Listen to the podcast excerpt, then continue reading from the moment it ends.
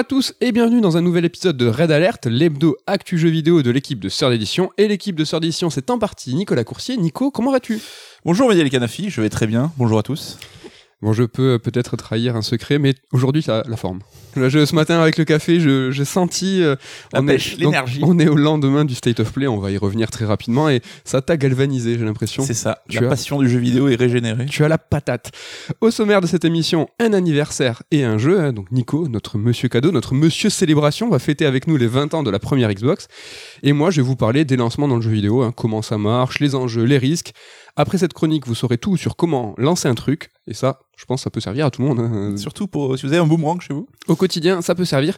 Il y aura bien entendu l'interlude top 3, mais avant, c'est la rubrique Retour sur Retour sur l'émission de la semaine dernière, dans laquelle nous vous parlions de réhabilitation des jeux, dont Final Fantasy XIII, FF13, dont on souhaitait de nos voeux les plus chers voir une version peut-être remasterisée ou en tout cas 4K. Il semblerait que ce soit déjà le cas. Alors merci à Ken les bons tuyaux hein, qui à chaque fois qui est en train de monter nos émissions nous dit ah là vous avez dit de la merde attention là faites ce machin et il nous a donc prévenu que bah, FF13 sur euh, console Xbox donc au global hein, qui est notamment disponible via le Game Pass bah, tourne en 4K sur console donc euh, il y a dû avoir un patch appliqué mais en tout cas si vous voulez le faire dans des très bonnes conditions bah, allez plutôt lorgner du côté de chez Xbox. On a parlé aussi dans une précédente émission de Kena, jeu qu'on a assez apprécié. Euh, Labs, donc son studio, a confirmé que son jeu était rentable. Voilà, juste pour revenir sur ça, on est assez content. Oui, pas surpris, mais très content. Et ils ont dit eux-mêmes qu'ils allaient pas repartir dans la publicité, etc. Que ça devenait un vrai studio de jeux vidéo. Donc, euh, bah, vivement la- le prochain épisode. Vivement le rachat qui va se mettre sur, euh, sur le dossier. On laissait proche de Sony, mais bon, certains ont des portefeuilles euh, plus larges et des chéquiers avec des zéros. Est-ce que c'est pas Sœur d'édition qui va les racheter Sûrement, je pense, sûrement. Returnal, hein, qui reste encore le GOTY euh, à mes yeux, euh, a connu cette semaine une mise à jour, donc la 2.0, hein, qui se voit adjoindre un mode photo qui, euh, nous, nous intéresse pas trop, mais franchement, ça, de ce qu'on a vu, ça a l'air super stylé. Il y a des gens déjà qui font des trucs trop beaux. Ouais, puis le jeu mérite, hein, parce qu'il reste quand même très beau, hein, plein de couleurs, d'effets spéciaux. Un jeu exclusif PS5, ça fait plaisir. Et l'option qu'on a tous attendu, c'est-à-dire la possibilité de suspendre son cycle. Donc précédemment, quand tu jouais à Returnal, bah, tu pouvais mettre ta console en veille et, et serrer les fesses. Je veux dire, tu vas être, croire tout ce que tu pouvais qu'il n'y allait pas avoir de, de coupure de courant ou que ta, ta- du coup, ta mise en veille fonctionne. C'était le seul moyen d'arrêter son cycle. Bah là, voilà, on peut arrêter son cycle, changer de jeu. Ouais, ça c'est cool. parce que C'est vrai que moi c'est un truc qui m'avait un peu dérangé quand j'y jouais, qui a fait peut-être que je n'ai pas, je suis pas allé très très loin, c'est que t'étais bloqué en fait. Quand tu lançais ton cycle, bah, soit t'allais au bout, soit tu mettais ta console en veille et ça impliquait que tu ne puisses pas changer de jeu. Oui. C'était un peu contraignant. Donc les, le, le studio, hein, donc euh, ils ont, eu- ils avaient peur en fait des abus, hein, que tu puisses, euh, si t'avais un vrai slot de sauvegarde, bah, que tu puisses abuser du jeu, euh, recommencer à l'infini un, passage euh, difficile. Là, c'est pas le cas, c'est un peu une, une sauvegarde fantôme, hein, c'est-à-dire qu'une fois que vous allez reprendre votre cycle, hop, la sauvegarde n'existe plus, il va falloir aller au bout de ce cycle-là. Ouais. Donc voilà, pour Eternal, rapidement aussi, hein, Halo, on vous en a parlé longuement, c'est un jeu qu'on attend, pour lequel on craint un développement difficile et euh, un résultat euh, tout aussi houleux. Euh, on a vu enfin le trailer solo de Halo, qu'est-ce que t'en as pas- pensé rapidement? Alors il y a un peu de mieux sans être totalement flagrant, mais là je dirais que maintenant il faut qu'on joue en fait. Ça y est, euh, le temps des, des attentes est passé. Euh, maintenant il faut qu'on ait euh, la manette dans les mains pour pouvoir enfin parler du jeu en tant que tel et Mhm. arrêter de, de- de diverger autour. hein. Ouais, de tergiverser sur sur qu'est-ce que- qu'est-ce qu'il en est. Euh, moi, je suis rassuré, il est beau. C'est vrai que enfin, il est stylé. On a vu un petit peu le même biome. hein. C'est vrai qu'au niveau diversité, euh, c'est pas rassurant. Euh, J'ai hâte moi de jouer au grappin et tout. Moi, c'est plus la, la partie euh, mise en scène, enfin mise en scène du trailer, euh, le côté grandiloquent de Halo, qui est à chaque fois, tu vois, un truc tambour battant quoi. Halo, ça ça envoie. C'est Ouais. c'est des, des cœurs qui, qui, qui envoient. Et là, bah, pas de mise en scène, une voix off qui te dit voilà, ceci est un monde ouvert. Ouais, ils sortent un ça- carnet de développeurs comme si euh, le jeu était déjà sorti, Ouais. comme si on a déjà eu le trailer, on s'en prend plein la gueule. Il manquait ce moment un peu waouh, ce Ouais. moment comme tu dis, monté, euh, Ouais. vraiment une cinématique qui arrache pour euh, pour convaincre un peu les gens quoi. C'est un trailer de plus de 6 minutes. La première minute part vraiment sur des, des super auspices et tout. Et puis d'un coup, il y a la voix qui arrive et qui commence à t'expliquer et tout. Dommage. Puis même euh, le- le- la promesse de ce monde ouvert, ou en tout cas ce qu'il en est, de, de- de divers relaunch en interne, qu'est-ce que est Halo Infinite aujourd'hui, ça on le saura dans quelques semaines, le 8 décembre. Néanmoins, ils auraient pu rassurer par l'image en, en nous montrant justement bah, qu'on va pouvoir traverser des grandes plaines, qu'on va pouvoir exploiter ce monde ouvert. Là, on en a eu la confirmation parce que la voix nous le dit. On voit qu'il y a des bases à libérer. Ça, ça fait un petit peu peur, je trouve. Mais euh, voilà, bon écoute, tu as raison, tu as eu les mots justes, maintenant on veut jouer, et de toute façon, il y a, il y a un petit mois à attendre. Ouais, ça va arriver vite. Ça va arriver vite et on arrive au bout de ce retour sur, retour sur la soirée d'hier pour nous, euh, donc c'était il y a deux jours, State of Play de PlayStation, de Sony, on, attend, on, attend, on en attendait pas grand chose. Certains Oh pensent- si, on non. attendait FF16, hein, Non. c'était un peu chauffé. Moi je te l'ai hein. dit que ça n'arriverait pas et je- pour le coup ça n'est pas arrivé. On a eu un RPG, hein.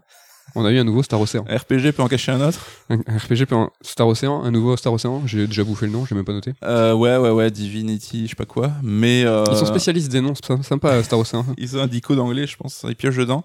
Bah, que dire, à part que ça a l'air un peu éclaté. Alors évidemment, peut-être que le jeu au final sera cool, mais ce qu'on en vu, ce qu'on en a vu, c'est moche, le car design est dégueulasse. Enfin, on croit être revenu aux pires heures du JRPG PS3, quoi. Euh, L'âge sombre, comme on l'appelle. Mm. Il y a un petit feeling Xeno X, hein, donc euh, certains y verront peut-être des bienfaits dans l'exploration, d'autres y verront euh, une DA peut-être discutable, je ne sais pas. Il n'y a pas eu de, il y a pas eu de banger hier, euh, il n'y a pas eu de. Pire euh, state of play ever. hein. Euh, C'était pas ouf. Petit mot, Death Door qui arrive euh, sur Sony, PlayStation 4 et 5, un jeu excellent dont je vous avais parlé dans une précédente chronique que je vous conseille chaudement. Il est dispo maintenant, il est, c'était une exclue Xbox et PC. Voilà, il est là. Plus trop rien à dire après. Ouais, juste que Sony, je pense, euh, doit faire gaffe, hein, parce que c'était encore les seuls qui arrivaient à mobiliser énormément de leurs fans pour ce genre de conf, parce que tu savais que Sony t'en prenait en général plein la gueule. Là, s'ils commencent à multiplier les confs comme ça, ça va, ça risque de, jouer contre eux un petit peu, et les gens seront peut-être plus au rendez-vous, comme euh, pour chaque Nintendo Direct aujourd'hui, on sait que c'est un peu pile ou face. Pile, ça sera le cool, pile, euh, face, on va se faire chier, donc euh, Attention, attention. Faut, euh, Mais c'est un jeu, faut- euh, Sony. faut pas- jeu. pas commencer à prendre la parole euh, toutes les deux secondes quand même. non, ils avaient annoncé que c'était que des tiers. Ouais, mais Euh, clairement, ils avaient rien à dire. Fallait, avaient fallait, rien. fallait rien dire. il fallait, il fallait se taire. De toute façon, dans quelques semaines euh, vont arriver aussi les Game Awards. Là, ça va être euh, aussi une grande célébration pour toutes les marques et les éditeurs. On attend là des belles annonces et euh, sûrement des prises de parole de Sony aussi. Peut-être aurait-il dû se, se la fermer. Je sais pas si la construction de cette phrase a été vraiment ouf ouf. En tout cas, on enchaîne tout de suite. On oublie, c'est un mauvais souvenir. Je garde le mic pour te parler. Ça, s'il te plaît.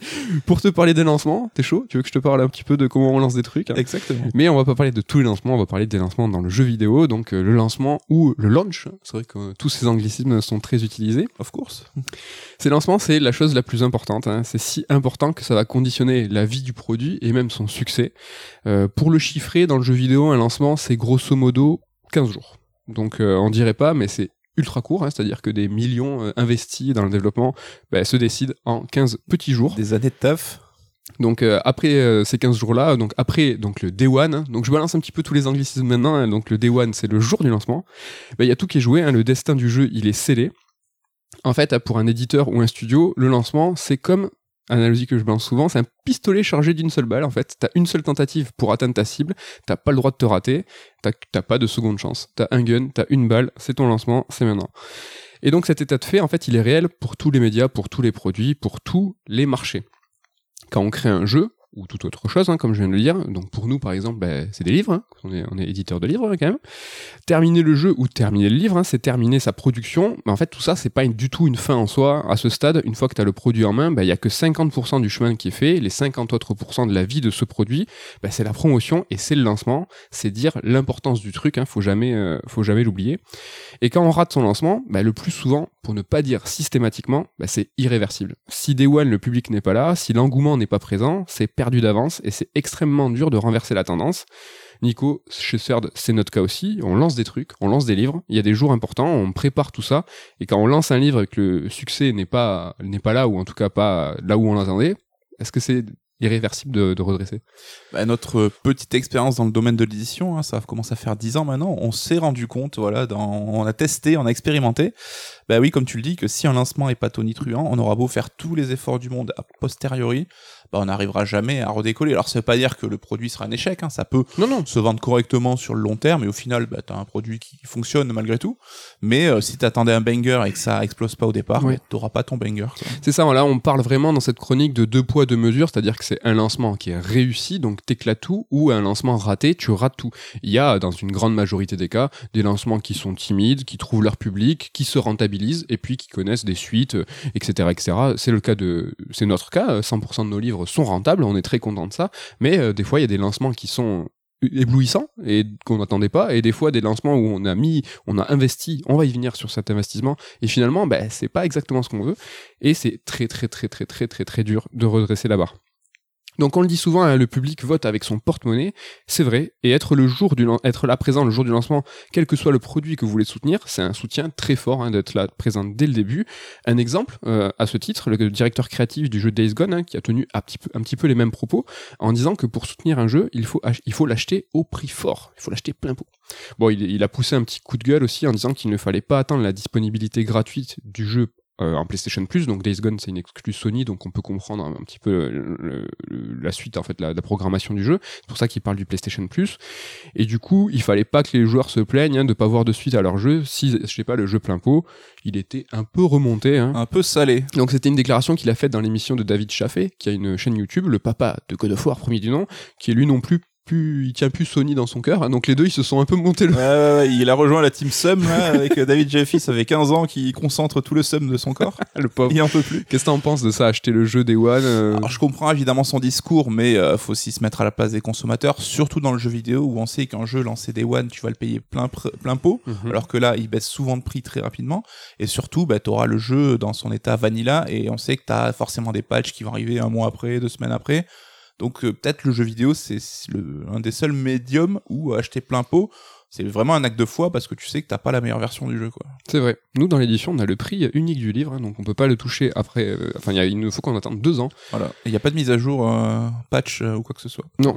Allez, petite parenthèse, vous savez, des fois on vous fait 5%, ben c'est la seule latitude qu'on a sur le prix, 5%. euh, c'est ce que fait la Fnac et Amazon quand ils vous font des super réducs. Achetez chez les loups le livre moins cher, mais c'est, ils peuvent pas faire plus. C'est la loi de Jaco, de Jack Lang. Jack Lang, Jacko, Merci à lui. merci pour la fête de la musique surtout. Merci à tout. Donc après un lancement en demi-teinte, hein, si le succès arrive par la suite, c'est souvent un concours de circonstances, hein, car comme je le disais, c'est ultra dur de renverser manuellement une mauvaise tendance. Un exemple, euh, le succès de Prince of Persia est timide au lancement. Alors là, je parle du premier Prince of Persia, hein, celui de Jordan Mechner. Donc le titre, il va exploser que dans un second temps, une fois la version Mac lancée, et ce succès en fait à contre-temps, c'était un concours de circonstances, ça c'était pas du tout une action de l'éditeur, hein, qui était Broderbund à l'époque. Sur Mac, le jeu était plus beau, et il a constitué une vitrine technique pour Apple, qu'il a donc logiquement mis vraiment en avant, et pour vendre lui du coup des pro- des produits Mac, mais c'est pas du tout, tu vois, une action manuelle. Il y a eu une explosion, c'était le destin en fait, il fallait qu'il y ait un, un second souffle. C'est beau, ça rajoute une dimension un peu euh, Ouais. Mystique. de destinée euh, absolue. Parfois, c'est une action bien sentie qui va renverser la, vapeur, mais c'est extrêmement rare. Nico, tu l'as, euh, t'en as parlé la semaine dernière, hein, t'as donné pas mal d'exemples dans ta rubrique sur les réhabilitations. Tu as donné un exemple, par exemple, de Fortnite avec son mode Battle Royale qui a, cré- qui a, qui a été créé en réaction à PUBG. Il y a eu FF14 aussi qui a connu une remise à plat complète et même un second lancement, hein, c'est-à-dire. Donc, ce, ce sont deux bons exemples hein, d'actions faites en réaction à un mauvais lancement qui ont, qui, ont bien fonctionné. Encore une fois, hein, c'est pas vraiment le cas le plus souvent. Autre cas de figure. Donc rater dans son lancement, mais espérer des ventes sur le long terme. Donc c'est pas une solution viable, hein, je vous le dis, je suis désolé. Cette croyance, c'est fondé beaucoup d'espoir hein, sur une chimère, c'est chaud. Et euh, des ventes sur le long terme, même dans l'édition, qui est notre cas, l'édition, hein, le média du temps long, hein, franchement, c'est rare. Dans les faits, ce sont les best-sellers qui se vendent sur le long terme. Et uniquement les best-sellers. Le plus souvent, en tout cas... euh, concernant les jeux vidéo, c'est des jeux qui ont connu un lancement réussi. Donc notre chronique sont sur les lancements, on parle des best-sellers, les jeux qui se vendent sur le long terme, eh ben il y a une corrélation. Ceux qui se vendent sur le long terme, c'est ceux qui ont connu un lancement réussi. Et dans le jeu vidéo, on a un super bon exemple qui est tout fait. Des jeux qui se vendent sur le long terme, c'est les jeux Nintendo, Smash, Smash. C'est quoi cette phrase? Je me, je, je me dégoûte. Donc Smash, Zelda, Mario, Mario Kart, Animal Crossing ou même Splatoon, hein, qui semblent discrets, mais non, non, ils se vendent bien. Et donc c'est des jeux en fait qui ont connu des bons lancements et qui se vendent sur long terme. Nintendo a vraiment conscience de ça et la conscience de cette réalité. Et pour nous les joueurs, ça se traduit comment? Ben, Ça se traduit par une baisse de prix qui n'arrive jamais, ou presque jamais. Euh, les promos, les soldes, ça, les best-sellers de Nintendo, ben, ils connaissent pas. Parce que ben, ils ont cet état de fait, cette réalité que ils ont connu un bon lancement, ça se vend sur le long terme, à quoi bon, franchement? Bah, c'est le phénomène du bouche à oreille. hein. Euh, Le jeu est bon, donc t'en parles autour de toi et tu convaincs toi-même des gens de l'acheter, mais t'auras beaucoup de bouche à oreille si t'as eu beaucoup de ventes à la base. hein. Donc C'est Exactement. comme ça que le phénomène se propage. Mais il y a des ratés aussi chez Nintendo. Et comme les autres, bah, les jeux dont les lancements ont été manqués, bah, les ventes sur le long terme, eh ben, elles sont un petit peu contrariées. Cette corrélation existe encore. J'ai deux exemples, ARMS ou Wii Music. Est-ce que Wii Music, vous avez tous attendu la baisse de prix? Je ne crois pas. C'est deux jeux qui ont connu bah, des lancements un peu compliqués. Donc Tout à fait. oui. Nintendo n'est pas aussi euh, 100% euh, réussite. Ils ont... Oui, évidemment, bien sûr. Et, à, le, bah, à raison, on les a pas en tête. Ils vont pas communiquer. euh, Rappelez-vous ce, ce lancement raté. bon, et sachant que les lancements, c'est le, c'est le nerf de la guerre, absolument toute la seconde phase de vie du produit, on en parlait tout à l'heure des, des, deux phases de, de vie d'un produit, est articulée autour de lancement, c'est ce qu'on appelle hein, le momentum. hein. Donc pas d'anglicisme cette fois, c'est- on est un petit peu plus, un peu plus Un distingué. peu plus latiniste. Donc à ce, stade, à ce stade, on serait à, à un doigt de dire que le lancement c'est la chose la plus importante. Et en effet, hein, à quoi bon faire le meilleur jeu du monde si derrière bah, il se vend pas et que personne n'y joue? Donc le lancement c'est le moment clé où bah, le budget marketing, les budgets marketing sont dépensés à 100%. Euh, rares sont les cas où les équipes marketing se gardent un billet pour plus tard, hein, genre euh, on va se garder une petite enveloppe, on sait jamais sur un second temps. Mais non, ça, ça n'arrive pas, ce n'est pas vrai. Il faut savoir hein, que pour les gros AAA ou les prods un petit peu massives, 50% de- du budget est alloué au marketing. C'est aussi le cas au cinéma. Donc euh, voilà, quand vous avez un film ou un jeu qui coûte 100 patates, sachez qu'il y a 100 autres patates qui sont uniquement pour la communication et le marketing. Donc le lancement, c'est euh, le focus sur absolument, enfin sur le market quoi. Comme quoi, il faut pas le rater. Si tu dépenses 100, 100, 100 millions dans le marketing et ton jeu mar- marche pas, t'as le seum en fait. Seum. Euh, T'es deg. aussi un anglicisme, non, je rigole. Donc le lancement, c'est aussi le moment clé où toute l'attention des médias est concentrée. Donc médias, j'entends presse, créateurs de contenu, etc., etc. Donc euh, comme nous, hein, pour les médias, le temps des mé- le temps n'est pas extensible. Donc euh, les rédactions, elles, ils doivent faire des choix. Et 100% du temps, quand une actualité doit être traitée, ben, elle doit être traitée quand elle est brûlante. Donc concernant un jeu, une actu brûlante, ça veut dire quoi? Ben, Ça veut dire qu'il doit être testé au lancement. Et rares sont les cas, en fait, où les médias reviennent à posteriori sur un jeu. On peut citer par exemple Gamecult, hein, qui a une émission qui s'appelle Que reste-t-il? Le podcast à fin du game, hein, qu'on connaît bien, euh, qui va traiter les jeux a posteriori aussi. Et il y a, bah, y a nous, il y a nous, on aime bien ça, nous, euh, traiter les jeux quand ils sont, quand ils sont sortis. Nico, je crois que c'est un truc qu'on déplore depuis toujours. Euh, Est-ce que le lancement soit la seule bonne occasion de parler d'un jeu? Ouais, ouais, c'est un truc qu'on dit avant même qu'on ait monté une maison d'édition, quand on faisait des fanzines ou qu'on écrivait sur Internet. On avait toujours ce regret qu'une fois le jeu sorti, bah, tout le monde passait à autre chose, plus personne n'en parlait. C'est vrai qu'il y a ce décalage entre les professionnels qui ont les jeux souvent un petit peu en avance, qui testent le jeu en day one, et au moment où pour eux, bah, ils passent à un autre jeu, bah, c'est à ce moment-là que le public a investi un peu ce territoire. Et euh, bah, comme on dit tout le temps, c'est quand le jeu est sorti que t'as envie d'en parler avec des gens, t'as envie de pousser le truc. C'est, euh, enfin, tout le monde ne bourre pas les jeux comme on peut le faire toi et moi. Donc, il Mhm. y en a, bah, ils vont passer un mois, deux mois, trois mois sur le même jeu.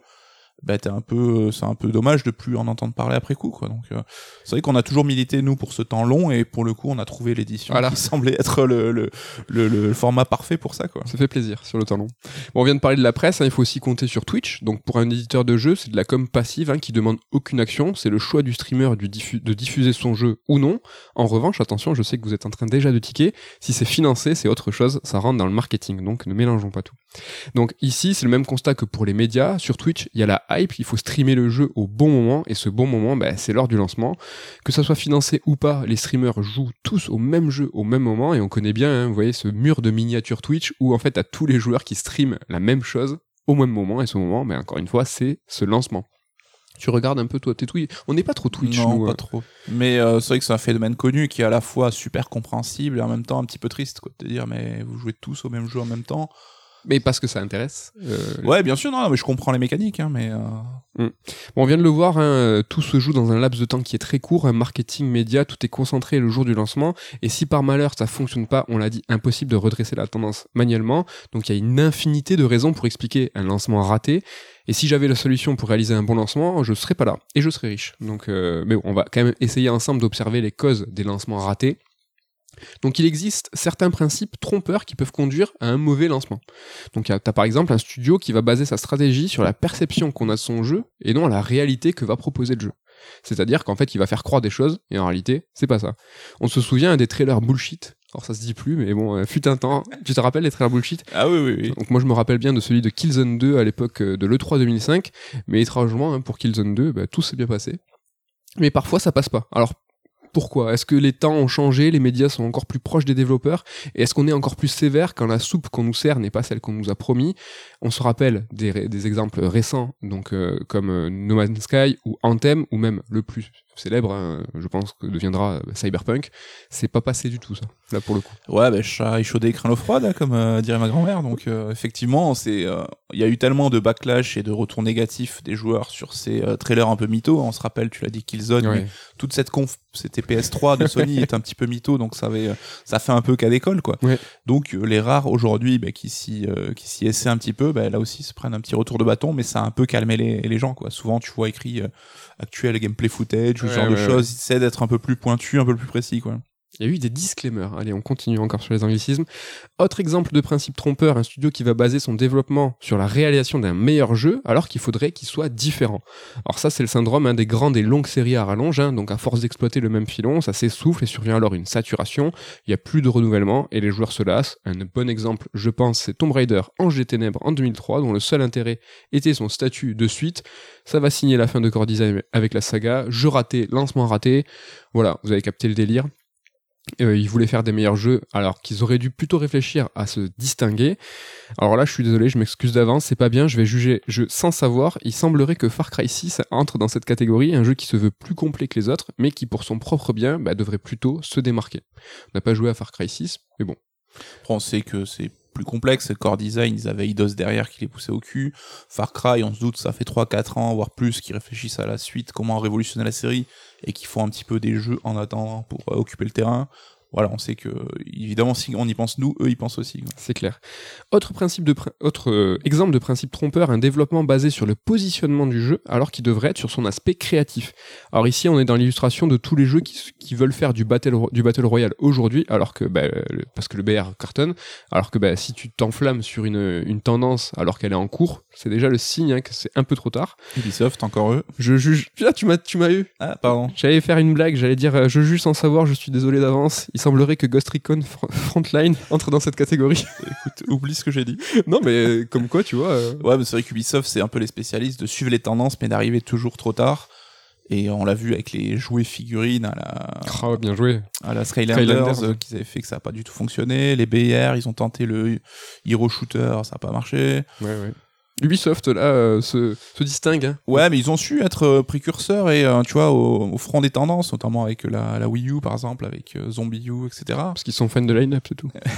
Ils adorent. Mais il faut qu'ils retrouvent cette fibre un petit peu plus novatrice, plutôt que d'être des suiveurs. Dans un autre genre, mais toujours dans la même catégorie, il y a Marvel's Avenger. hein, donc c'est un jeu qui n'existe que pour être un jeu service. Derrière, il n'y a pas trop de créativité. Je pense qu'il serait intéressant de suivre le lancement des ventes du jeu Gardien de la Galaxie. Euh, donc c'est pas une suite, mais il y a une filiation. Mais ce jeu, j'ai l'impression qu'il pâtit un peu de la mauvaise réputation de Marvel's Avenger. Est-ce que le bon accueil critique va pouvoir supplanter cette mauvaise répute? J'ai envie de dire, réponse la semaine prochaine. Exactement. J'espère. La pression pour toi. bon, il y a des jeux aussi qui ratent un peu leur lancement car le marché est saturé. Une bonne partie des MMO RPG des années 2010, Age of Conan, Ion, DC Universe Online et Guild Wars 2. Rappelez-vous, le lancement de Guild Wars 2, c'est pas ouf. Marché saturé, c'est toujours compliqué. Et enfin, il y a des jeux qui ratent leur lancement car ils sont éclatés. Donc Sonic 2006, Superman 64, là c'est des gros exemples. hein. Et Diablo 3, Erreur 67, euh, 37, pardon, pas 67, rappelez-vous. Donc voilà. Donc là, on a vu des principes un peu théoriques, hein, mais en gros, un lancement raté, c'est surtout une histoire de timing.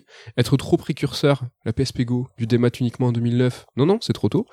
Ou être trop en retard sur la mode, bah, tous les BR actuellement. Ou lancer son jeu le jour d'une catastrophe ou un événement dramatique, bah, tout ça peut expliquer un lancement raté, c'est une question de timing. Il existe un contre-exemple hein, sur un jeu qui s'est lancé lors d'une catastrophe, c'est Animal Crossing, hein, qui a débarqué pendant le premier confinement mondial du Covid. Mais bon, pour Nintendo, c'était un coup de chance, ça peut pas s'anticiper, c'est impossible. Surtout que le jeu devait sortir au Noël précédent et qu'il avait retardé, évidemment, enfin dans le dans le malheur, euh, bonheur est bon. Je sais pas, je Oui. sais pas du tout ça l'expression, mais euh, le fait est que ils ont involontairement su tirer profit d'un événement compliqué pour euh, que ça leur porte profit. Quoi. Ouais, le- un lancement, c'est comme une blague, hein, c'est une histoire de timing, il faut savoir taper juste, hein, sinon on est à côté et on fait un four, on fait un bide, on fait un blanc. Euh, un lancement raté, ça peut aussi s'expliquer par un mauvais positionnement dans l'année. Est-ce qu'il faut choisir de lancer son jeu à une période creuse, genre Rappelle-toi, God of War premier du nom ou The Last of Us qui était sorti en jeu en 2005 et 2013 respectivement. Nico, tu te rappelles de God of War premier du nom? On était en vacances en Corse.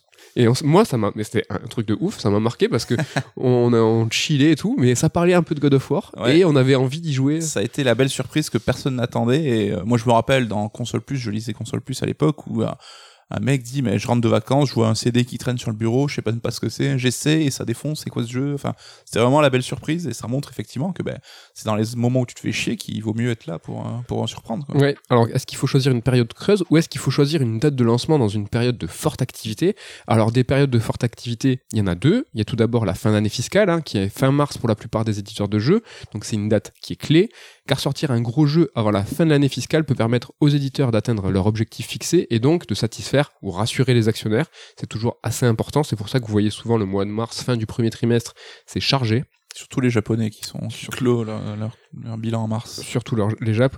Et l'autre période d'activité, c'est évidemment Noël. Alors là, j'ai pas d'exemple, hein, il y en a trop car c'est la fête tous les ans.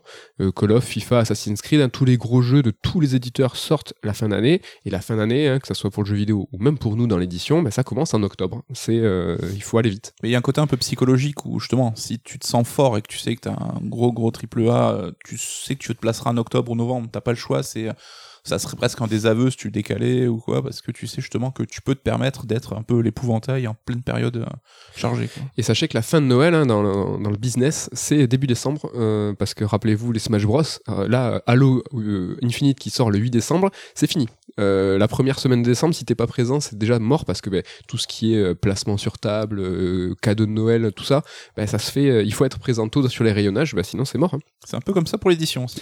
C'est un petit. Allez, on vous donne des secrets. C'est même mi-novembre. hein. Si à mi-novembre t'as pas livré, euh, c'est salut, euh, salut pour euh, pour Noël. Donc que tout le monde sorte ses jeux à Noël, ça crée en effet des bouchons en fin d'année, mais c'est là aussi que se font les plus grosses ventes. Donc même si c'est risqué, si on se retrouve face à des mastodontes, ce positionnement, moi je pense qu'il peut se tenter, tu vois. C'est la question qui se pose, c'est est-ce qu'il vaut mieux être au milieu des géants à Noël, donc la période la plus faste de l'année, ou être seul à une période creuse de l'année en espérant focaliser l'attention et les ventes? Toi, Nico, si t'étais éditeur, tu, tu, tu miserais sur quoi?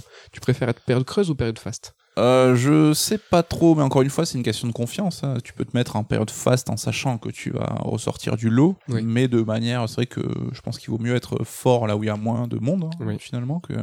Mais c'est vraiment deux poids deux mesures. Encore une fois, nous on, on- on le vit dans le dans l'édition. C'est vrai que Noël, tu te dis mais c'est- je suis au milieu des géants et tout, mais Noël, enfin c'est euh, la plus grosse année pour les marchés, pour tous les marchés, tout se vend en x2, x3, c'est incommensurable. C'est pour ça que je disais, ben, t'es à côté des mastodontes, ouais, ça fait peur, mais franchement, tu t'en tireras peut-être même mieux que si t'étais tout seul paumé en avril, quoi. Mm.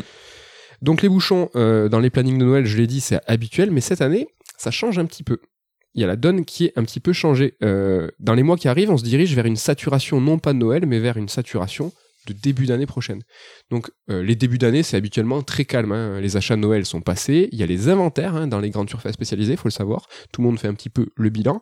Et le mois de mars arrive. Donc euh, par exemple en janvier, euh, dans, deux- mois c'est mars, donc c'est la fin d'année fiscale que je disais avant. Donc à quoi bon dégainer si tôt pour les éditeurs? Mais le début d'année 2022 ne va pas res- ressembler aux autres. Donc les reports cumulés de l'année 2021, actuellement, on les voit, il y a des reports, il y en a plein, on fait glisser le planning de Noël au premier trimestre suivant. Alors, on l'imagine, il peut y avoir de la casse. Peut-être que certains lancements vont en éclipser d'autres. D'ailleurs, j'en profite, hein, il y a Julien Chiez et Gotos qui ont tous les deux traité le sujet sur leur chaîne le même jour et de façon assez pertinente. Donc, si vous voulez poursuivre avec eux la réflexion, c'est carrément possible. On peut se demander s'il va y avoir de la casse, c'est ce que eux se posent comme question, mais on peut aussi voir les choses un petit peu différemment. C'est sorti en nombre, moi je pense que ça peut créer du dynamisme. Je, pense que ça peut être carrément l'inverse. Tu vois, un marché en effervescence peut faire bouillonner tout le secteur. Les médias vont être en feu, les youtubeurs, les twitchers aussi, les joueurs vont être super contents, beaucoup de jeux à faire dans plusieurs genres. Toute cette activité, en fait, ça peut créer un mouvement qui est positif. On peut aussi se dire évidemment qu'on n'a pas tous ni le temps ni les moyens de tout faire, que les sorties de jeux vont se cannibaliser. Ce qui est sûr en tout cas, c'est qu'il y a certains qui vont dominer hein, sur ce premier trimestre prochain. Elden Ring, Horizon 2, Gran Turismo 7 par exemple vont prendre, je pense, beaucoup de place médiatiquement et dans les charts. Mais je me dis que je sais pas, il peut exister peut-être une sorte de ruissellement, que dans tous les cas, c'est peut-être mieux ça qu'une début d'année moribond avec deux jeux. Je sais pas, qu'est-ce que t'en penses Euh, Moi, ce- cette situation me fait penser en fait euh, à plusieurs exemples. Tu vois, euh, dans la vraie vie, dans les quartiers de vos villes, est-ce que vous avez déjà remarqué qu'il y avait une un rassemblement en fait des, secteurs? Par exemple à Toulouse, on, va vous parler de notre ville. Tous les magasins un peu geeks de mangas, de jeux vidéo, de figurines, en fait, se sont rassemblés dans une seule et même rue, parce que les, les magasins de jeux vidéo n'existent plus, hélas. Mais et tu te dis mais, c'est bizarre en fait, pourquoi ils se sont mis face à face? Est-ce que vous avez remarqué qu'à chaque fois qu'il y a un McDo en face, il y a un Biquet ou il y a un KFC mais en fait, c'est que c'est logique et c'est la même. C'est ce que j'essaye de dire avec ce début d'année prochaine qui va créer en fait une, euh, une émulation, un dynamisme. C'est que ben c'est normal que tu te mettes dans un quartier où tout le monde fait la même chose parce que ça va créer en fait euh, tu, tu dis bah, cet après-midi je vais, je vais faire euh, des geekeries. Et ben hop tu fais d'un magasin à l'autre. Quand t'as quand t'as faim tu te dis ben qu'est-ce qu'on mange? Ben je vais aller dans ce quartier et je choisirai sur le moment. Mm. peut-être que s'il y a trop de monde à Biquet enfin à Burger King hop je vais aller à McDo. Qu'est-ce que t'en penses toi de ça? Est-ce que tu crois qu'il va y avoir un début d'année, euh, il va y avoir de la casse ou ça va être Ouais, je sais pas parce qu'on sera après Noël, comme tu dis. Je pense que c'est le portefeuille qui fera foi un petit peu. Et euh, est-ce qu'en mars les gens auront encore de la thune et est-ce qu'ils pourront au moment de, de, de la sortie de ces jeux en acheter plusieurs? Bah Après, oui, il y a ce phénomène que tu viens de décrire, c'est-à-dire que hypé par Horizon 2, si j'ai pas de PlayStation, je vais peut-être me rabattre vers, je sais pas, je crois que c'est Saints Row qui sera en même temps, tu vois, un jeu monde ouvert, alors qui sera pas forcément équivalent, mais un peu dans le même délire, par manque en fait, parce que je n'aurai pas la console pour faire tourner le produit, quoi. Donc euh, après, oui, il y a forcément euh, certains euh, qui vont cannibaliser l'attention, qui vont cannibaliser les ventes, comme tu l'as dit. Je pense qu'il y aura quand même, oui, des, certains titres qui vont payer un peu les pots cassés. Et ça sera dommage pour eux. J'ai un dernier exemple que tu connais bien, c'est euh, le succès du marché du manga actuellement, donc marché de l'édition, euh, qui ne connaît pas la crise, qui connaît une croissance infinie. Euh, et c'est ça, c'est même pas une blague. C'est même pas une blague, hein, on est sur du 200%. Enfin, c'est c'est c'est c'est vraiment très très fort. Et là, on, on, pourrait comparer, tu vois, on pourrait avoir une crainte en fait d'une saturation du marché, des rayonnages, trop de séries, trop de mangas. On est quasi, on est en train de tout traduire du Japon et on se dit mais et les éditeurs de mangas se sont posé la question, on, nous on l'observe, c'est que est-ce que les lecteurs en fait vont avoir l'argent d'acheter toutes les séries? Est-ce que les lecteurs vont avoir le temps de tout lire? Et en fait, dans les faits, mais c'est carrément le cas. C'est que là en début d'année, c'est-à-dire qu'il y avait les gros bangers, euh, tu vois, Cage Weight, ce genre de grosses séries qui sont arrivées, qui sont tombées en rupture, et en fait, les lecteurs étaient tellement en fin, euh, en appétit en fait de manga qu'ils ont dit, bah, je peux pas acheter mon dernier manga, bah, j'achète le reste. Qu'est-ce qu'il y a à côté? Et dans le manga, il n'y a pas de saturation. C'est que plus tu donnes à manger, plus les gens achètent. C'est pour ça que je me dis que peut-être que beaucoup de jeux va créer beaucoup d'achats. Ouais. Après le manga, c'est vrai qu'il y a quelque chose pour lui par rapport aux jeux vidéo, même aux comics ou quoi. C'est le prix d'entrée est très bas. C'est qu'à 6 balles, tu peux payer ton manga. Donc euh, ça peut être un achat impulsif sans trop avoir à réfléchir. hein. C'est vrai, mais il y a une forme d'illusion. hein. Est-ce que vous, et en tout cas nous, je sais que c'est pas le cas, mais quand on va dans notre euh, libraire de manga, on s'en tire jamais pour 7 euros. hein. Enfin, tu achètes tes dernières séries, tu te rattrapes sur deux trucs, t'es rapidement à 30-40 balles. Rapidement. Enfin, moi, c'est rare que je donne euh, mon billet de 10 à la fin. Ouais. Parce que bon, nous, on est, euh, on est des adultes maintenant. on a un pouvoir d'achat. euh. non, mais ce que je veux dire, c'est l'illusion du 6 balles finalement. euh. Bon, eh, on arrive rapidement, enfin, on arrive rapidement, je sais pas, mais on arrive à la conclusion. Donc, je le répète, inverser la tendance d'un lancement raté, c'est dur, voire impossible. Sachant ça, on relativise un peu des décisions qu'on a pu juger hâtives comme celle de débrancher Stadia après son lancement foiré. Bien que la, tec- la techno était bonne de Stadia, le lancement était sans engouement, avec une com peu convaincante, avec un retard sur les développements en interne. Franchement, je pense que dès le jour du lancement, Google, ils savaient, c'était plié, et c'est pour ça qu'ils ont débranché très vite. Comment tu t'en souviens aujourd'hui à Pastoriette sur le lancement de Stadia? Est-ce que, tu vois, aujourd'hui, ils font du, service hein, Ils disent, quelqu'un veut Stadia? Mais euh, ouais, alors euh, pour être tout à fait honnête, hein, j'ai entendu parler de Stadia il y a quelques jours, j'ai dit putain mais c'est vrai, Stadia ça existe, c'est un truc. Et c'est vrai que je crois que c'était en début d'année où ils ont débranché toute leur euh, studio interne et tout, et qu'on avait fait un- une émission justement où on disait bah c'est la fin, c'est juste qu'ils veulent pas encore l'annoncer, ils vont laisser mourir à petit feu. Et on a vu quelques réactions de gens un peu outrés qui avaient dit mais non mais c'est pas vrai machin. Bah, aujourd'hui, qui peut dire qu'est-ce qui s'est passé Stadia cette année? Qu'est-ce qu'il y a eu comme euh, effort fait, comme com, comme événement marquant? Qu'est-ce qu'ils ont fait pour convaincre les gens de s'abonner? Bah rien. C'est Ils ont juste que, débranché, ouais, ouais. ça viendra euh, le matin, on va arriver, euh, on va allumer Twitter et on verra ben, euh, Google shutdown euh, Stadia service euh, machin. Et donc, comme je disais, moi, cette chronique sur les lancements, c'est que ça a été, euh, je pense pour eux, quasi du day one, quoi. Ils ont vu, ils ont, ils ont vu que c'était plié, que c'était, il y avait pas derrière ça, ça marchait pas, qu'ils avaient investi dans le marketing et tout. Oui. Bon, tout ce qu'on vient de dire hein, rapidement aussi, on pourrait en parler même des heures, des heures, parce qu'on pourrait discuter du lancement des consoles. Tout ce que je viens de raconter s'applique aussi aux machines. Sony a connu des magnifiques lancements, la PS1, la PS2, les gens qui se battent pour une console, la PS4, la PS5, mais aussi des plus complexes, la PS3, bien connue aussi, qui était avec moins de monde pour se battre pour la PS3, la PS Vita, la PSP Go. C'est pas ouf, hein, le mobile sur euh, Sony. des lancements qui étaient pas ouf, ouf. Nintendo, la Wii, la Switch, des cartons euh, de malades. La Wii U, la GameCube, c'était un petit peu moins des cartons. Et la Wii U, c'est un très bon exemple. Et euh, c'est là où tu vois que ça prend pas dès le début voilà. et que ça prendra jamais finalement. quoi. Tu vois, ça- si ça fait mouif, tu vois, les gens, les gens comprennent pas et que t'as pas cet engouement, c'est ça ce que je veux dire, c'est que pff, tu peux faire ce que tu veux derrière, ça marchera pas, quoi. Bon, enfin, pour terminer, pour appuyer un peu tout ce que je, je vous ai raconté, je vais vous proposer, hein, j'espère que tu l'entends arriver, l'analogie cinéma. On l'a vu, on l'a vécu, les plateformes de VOD et de SVOD ont beaucoup réexpérimenté. Bon, pour Disney et Warner, en fait, qui ont un pied dans la VOD et un pied dans les salles, tu vois, le Covid a permis d'accélérer leur plan. Donc depuis deux ans, ils tentent des choses hein, sans trop se cacher. Ils expérimentent et on les voit faire. Disney, par exemple, a sorti Mulan en VOD payante à 30 dollars. donc euh, c'était aux États-Unis, ça s'appelle le Disney Premium Access. Alors c'était pas le cas en France, hein, nous on l'a eu un peu plus tard, mais sans rien débourser de plus. Donc ils ont tenté Mulan VOD payante. Disney toujours a proposé son Pixar de Noël 2020, Souls, en SVOD, donc sans frais si t'es déjà abonné à Disney+. Encore Disney, plus récemment, a aussi tenté de sortir simultanément ses films en salle et en SVOD, comme Black Widow par exemple. Et donc, du coup, euh, avec tous ces tests, tu vois, les majors, en fait, ils ont beaucoup de chiffres pour établir leur stratégie. Et du coup, dernièrement, il semblerait que Disney ait trouvé la formule magique. Shang-Chi est sorti en salle, puis 45 jours plus tard en VOD euh, sur Premium Access justement. Et pourquoi ces 45 jours Tu vas me demander, ben, parce que grâce aux chiffres, on sait que l'exploitation en salle s'effondre complètement après 45 jours. Et avec cette méthode, Disney espère avoir le beurre, l'argent du beurre et même d'autres trucs potentiellement avec la crémière. Et ce signal que ce move est sûrement le bon, ben, c'est que Warner et sa plateforme HBO Max va exactement faire la même chose, ces films en salle et 45 jours plus tard sur HBO Max, sans supplément, contrairement à Disney. Donc là, c'est quelque chose qui bah, pas, trop c'est que ça s'appliquait aux jeux vidéo, mais concernant les lancements, bah, tu vois qu'eux, ils ont essayé d'exploiter, chiffrer le lancement en salle, ok, c'est 45 jours, ils ont essayé de relancer, bam, on fait tout de suite un second lancement parce que c'est le lancement qui est important sur la VOD, la SVOD.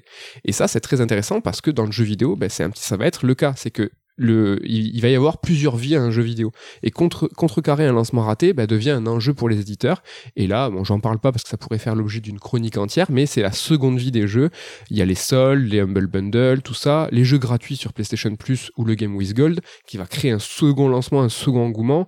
Le Game Pass pour les tiers. Donc, par exemple, sur Game Pass sur euh, Microsoft, c'est Day One pour les nouveautés, mais pour les tiers, c'est une seconde vie. Ah, le jeu, il arrive sur, sur le Game Pass, c'est une bonne nouvelle. La politique de Sony avec les jeux PC, qui va créer une seconde d'actualité. Néanmoins, tout ça confirme encore ce que je disais, c'est que les jeux qui ont connu un bon lancement, quand ils connaissent là une seconde vie, par exemple avec un jeu PC qui arrive, euh, un jeu Sony qui arrive sur PC, bah, c'est des jeux qui sont déjà à succès et qu'on entend beaucoup. Si Sony dit demain qu'il y a un jeu PC qui arrive mais qui a connu un mauvais lancement ou qui a pas connu de succès, tout le monde s'en fichera un un petit peu quoi. Oui, bah là il y a des rumeurs comme quoi Sackboy arriverait sur PC. Alors je sais pas s'il a bien marché ou pas, je suis sûr enfin, je pense que ça n'a pas dû être une foudre non plus. C'était pas une foudre. Mais je pense pas que les joueurs PC sont en train de se frotter les mains en disant putain, enfin Sackboy arrive sur PC. Tout le monde veut Bloodborne hein, et Bloodborne un jeu qui a connu un lancement de ouf. Et enfin, je terminerai par ça, c'est le format Game as a Service qui est une forme de réponse à un mauvais lancement car c'est en fait un, lancement continu. C'est euh, c'est tout, le temps, tout le temps, tout le temps des nouveautés, des nouveautés pour qu'il y ait tout le temps un engouement euh, renouvelé. Mais hélas, je crois que ça s'adapte aussi, c'est que ben, un, jeu, un, game as a service, il faut qu'il connaisse un bon lancement. Regardons encore une fois Marvel's Avenger, qui a connu un lancement timide. Ils ont, euh, je pense qu'ils ont signé avec Marvel une exploitation d'un an avec du Spider-Man, du, euh, du Black Panther, etc. et qu'ils n'avaient pas le choix de débrancher mais ils ont investi, je pas dans le vent, mais je pense qu'il y a eu beaucoup, beaucoup d'argent de financer? Voilà pour les lancements. En gros, euh, on a mis notre temps, mais retenez qu'il faut faire un bon lancement, sinon, sinon c'est mort. sinon c'est mort. Sinon, ça pue. Euh, N'est-ce pas l'heure de lancer le top 3 Le temps. Eh ben, eh, franchement, on n'a pas fait exprès. Mais un lancement, euh, c'est quoi? C'est aussi un prologue dans un jeu vidéo. Exactement, une introduction. Qu'est-ce qui lance un jeu vidéo? C'est une introduction, c'est un prologue, c'est un top 3 qui nous a été alors qui, a été évoqué par Damien de l'équipe en disant "Eh les gars, faites un top 3 de prologue." Et nous on a dit "Mais mais on l'a dans, notre liste. Il était dans la liste. Donc voilà, euh, je te je te juggle. Euh, veux-tu commencer sur ton top 3, ton numéro 3 des prologues? Quel est le, quel est-il? Alors ma, l'une de mes meilleures introductions dans le jeu vidéo évidemment et je sais que tu l'auras dans ton top à coup sûr, c'est Metal Gear Solid 2. Euh, MGS2 évidemment avec euh, son tanker et qui met en scène donc Solid Snake dans une sorte de mini aventure euh, qui prend la suite directe hein, du premier épisode qui est super rythmé, qui est super dynamique où il se passe plein de trucs. Et le tanker qui abritait aussi la démo du jeu qu'on a refait à peu près 700 millions de fois je pense et qui restera dans nos mémoires, je pense. Euh, Vas-y, je pense qu'il doit, il est dans ton top à coup sûr. Ben, c'est mon top 3 aussi, euh, magnifique prologue, donc euh, que je garderai toute ma vie dans, dans mon cœur et dans mes souvenirs. Prologue qui était en plus optionnel, c'est-à-dire qu'au début de MGS2, on vous demandait es-tu un petit Snakos quoi? Es-tu un, un, fan de, de, Kojima? Et si tu disais bah non, j'y comprends rien, moi je jouais à Metal Gear Solid 2, ben tu savais, tu ne jouais pas Snake, tu ne jouais pas le tanker. Et si tu disais mais moi je suis un vrai, et là t'avais ben, un prologue entier de plusieurs heures. Enfin, tout cas, nous, on y passait des heures. il doit bien faire deux heures, deux, trois heures, mais c'est ouf aujourd'hui, la situation pourrait plus se reproduire. Un éditeur qui, consciemment accepterait de sacrifier potentiellement deux, trois heures de jeu, c'est ouf. Ouais, et historique, historique Metal Gear Solid 2 qui est euh, qui sera dans tous les tops de tout de tout le temps, mais là il mérite bien sa place. Je te redonne le micro parce que c'était aussi mon top 3. Quel est ton top 2 Alors moi je vais prendre BioShock hein, parce que c'est euh, alors j'avais joué une démo qui montre le début du jeu, donc le prologue de l'aventure, et ça m'avait convaincu en à peine quelques minutes d'acheter le jeu qui à la base ne m'intéressait pas plus que ça. Et c'est vraiment à l'époque où on avait eu ce basculement sur la génération PS3, Xbox 360, bah de, des jeux occidentaux et avec les jeux japonais qui commençaient un petit peu à accuser le coup. Et avec la puissance des machines, on commençait vraiment à parler de narration environnementale, ce genre de choses. Et là, Bioshock, c'était waouh, des détails partout. euh, Du mystère aussi. Une direction artistique de ouf, du mystère. T'étais lancé au milieu de l'océan, puis. Enfin voilà, c'était un univers, la promesse d'un univers intrigant. Et ce début de jeu, enfin ça reste un moment euh, culte avec euh, les statues d'Andrew Ryan, euh, les bandes audio qu'on commence à entendre, les discours qu'il peut faire. Enfin, Mm.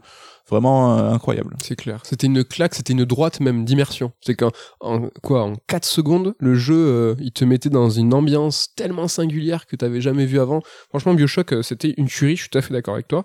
Mon top 2, euh, alors là, vous allez dire oui. Alors tu dis FF7. Alors sachez, je crois, combien, plus de 40 émissions, je n'ai jamais balancé FF7 dans le top. Dans le top, non, mais dans les sujets. Bah après, euh, j'ai le droit de dire aussi. j'ai le droit de parler. Mais bon, là, je suis, j'ai pas le choix. Je suis obligé. euh, FF7 euh, en meilleur prologue, tout, ne- bah, tout simplement parce que c'est peut-être le meilleur prologue de JRPG de l'histoire. Donc je parle pas de Midgar, hein, donc ça pourrait être un prologue géant. Certes, il a même créé un jeu tout seul, de FF7 remake, mais on va parler du secteur, euh, du réacteur numéro 1, donc les premières heures de jeu.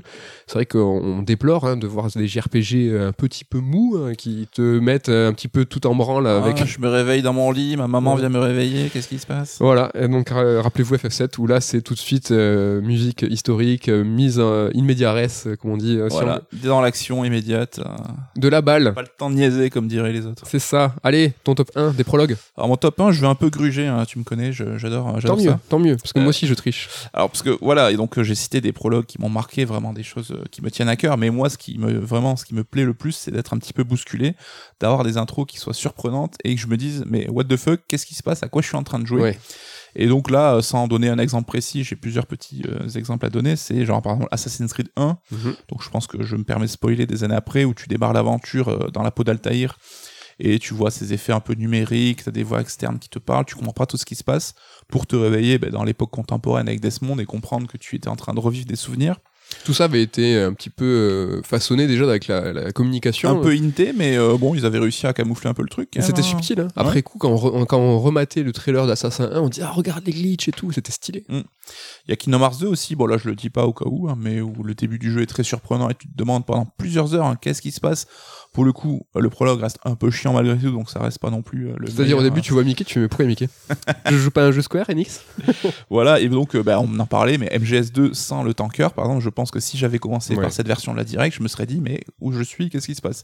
Qui Donc est- c'est ça, j'aime bien être surpris, Ouais. et c'est ça qui me plaît. Quoi. Qui est ce blond là? C'est beau, ton top 3 fait une boucle.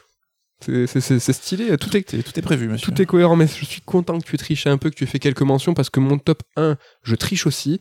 Il n'y a pas un jeu, il y en a deux. euh, en numéro 1 des prologues, c'est Last of Us 1 et Last of Us 2. euh, tout simplement parce que bah là, je vais pas en dire euh, plus, hein, c'est que c'est deux prologues vraiment mortels, excellents. Je, je pleure pas devant les cinémas, devant les films, devant les jeux. Ça, dans un jeu vidéo, ça m'est jamais arrivé même. Et je, le déplore et j'aimerais bien être touché au cœur, tu vois, et avoir la larmichette. Mais s'il y a deux jeux pour lesquels euh, ça, je, je m'en suis rapproché, c'est bien Last of Us 1 et Last of Us 2, euh, dans deux délires différents. Ouais, mais très bien raconté, euh, prenant, marquant. Très très bien raconté. Voilà, euh, ben voilà pour nos tops de prologue de début. Après une rubrique, euh, une chronique sur le lancement, je pense qu'on était pas mal. N'hésitez pas à nous balancer vos idées de prologue. N'hésitez pas à nous donner votre top 3 des prologues.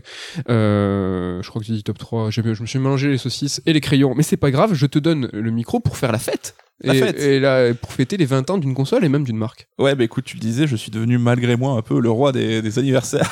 le roi du rétro gaming, c'est juste que ça permet des sujets faciles qu'on n'a pas forcément beaucoup d'idées. Et là, pour le coup, rendons à César ce qui lui appartient. C'est Ken hein, qui m'a soufflé cette idée parce que il fait, vous avez fait les 20 ans de la GameCube, les 20 ans de la GBA, bah pourquoi pas les 20 ans de la Xbox? Eh Et ben c'est vrai, pourquoi pas, j'ai envie de dire, donc bah, on va s'y mettre un petit peu. Alors, euh, il faut savoir que c'est un sujet que je ne maîtrise pas forcément, dans le sens où c'est une machine que je n'ai connue que par procuration, que je n'ai jamais possédée, la première Xbox.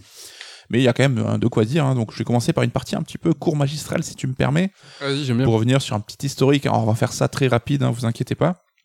Donc bah, la toute première Xbox a été annoncée à la Game Developer Conference en l'an 2000 hein, et présentée par Bill Gates en personne, qui était à l'époque le grand Manitou de Microsoft. Et il était accompagné sur scène par la personne qui est à l'origine du projet, hein, qu'on appelle Jonathan Simus Blackley. Donc c'est vraiment la personnalité clé euh, qui a œuvré à la machine. Pendant une seconde, je pensais que tu allais dire The Rock. Peut-être qu'on y viendra. Oui, je sais, mais je pensais que c'était maintenant. Et quand tu disais il était à l'origine du projet, j'ai fait ah bon. Ah, je veux bien qu'il soit cool The Rock, mais peut-être Ouais. pas l'origine de la Xbox. Donc à ce moment-là, bah, la Xbox c'était une énorme machine chromée en forme de X. hein. C'est ultra kitsch quand on voit les images aujourd'hui. oui, c'est C'était évidemment un proto qui fonctionnait à peine, hein, ça surchauffait vite et tout. Ça tournait. Ça tournait, mais euh, voilà, ça présentait des démos techniques, mais euh, de l'aveu même euh, des, des devs, fallait pas que ça tourne longtemps, sinon ça fumait, ça peut exploser dans tous les sens. Quand tu vois aujourd'hui l'ergonomie des consoles qui est vraiment étudiée pour euh, refroidir les machines, là le X, euh, C'était vraiment le proto pour euh, pour montrer un truc un peu cool quoi. Donc Blackley, ça avait été un peu le maître d'œuvre du jeu Jurassic Park 13 passeurs. hein. C'est un jeu qui est aussi cassé qu'il est devenu culte. Donc c'était un FPS qui était super innovant pour l'époque, mais tellement buggé et tout que vraiment il avait plutôt déçu. Et après cette expérience-là, il arrive chez Microsoft début 2019. Et après justement l'échec de 13 passeurs, Blackley ne voulait plus vraiment avoir affaire avec le monde du jeu vidéo Mhm. parce qu'il se sentait même un petit peu honteux de sa dernière déconvenue.